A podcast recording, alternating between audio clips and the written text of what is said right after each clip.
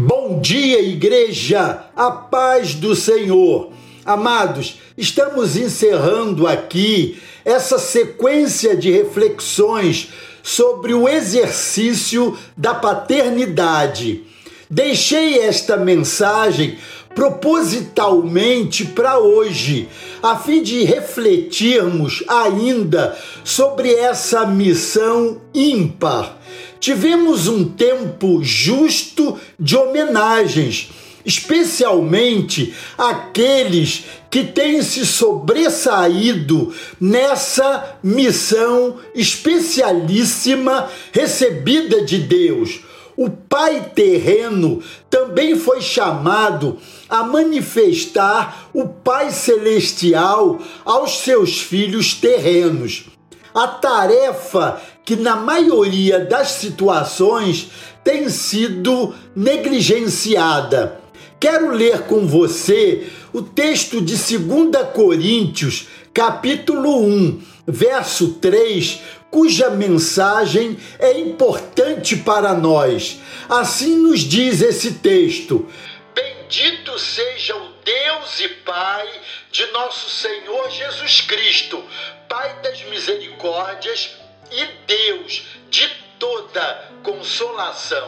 Esse texto apresenta o Senhor como Pai das misericórdias e Deus de toda consolação.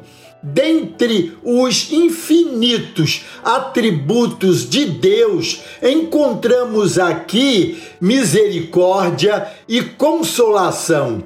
Como estamos carecidos de ambos misericórdia e consolação remetem a colo, ao colo protetor do Pai.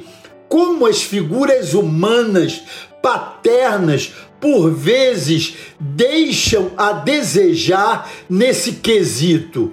Outro dia li uma matéria intrigante. Ali dava conta que a adolescência dos homens está cada vez mais tardia e que eles só se tornam adultos de verdade a partir dos 50 anos.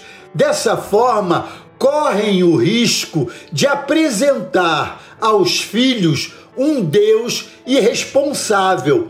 Não é de se admirar o fato de tantos jovens se tornarem ateus e rebeldes, pois não tiveram referenciais, seus paradigmas foram danificados tem faltado a muitos pais, por falta de maturidade, as responsabilidades a eles confiadas. A outra realidade que não podemos perder de vista em nosso tempo.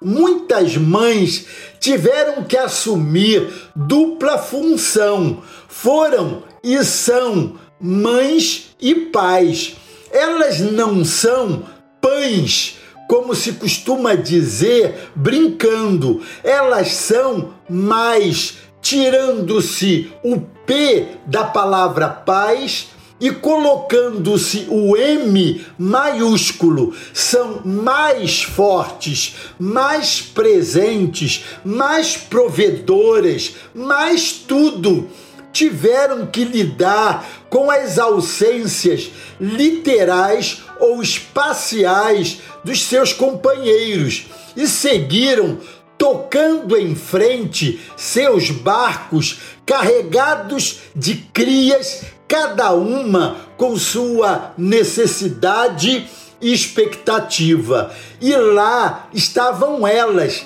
as mais, sempre apostos para dar conta de tudo, inclusive da sua própria força disfarçada em fragilidade.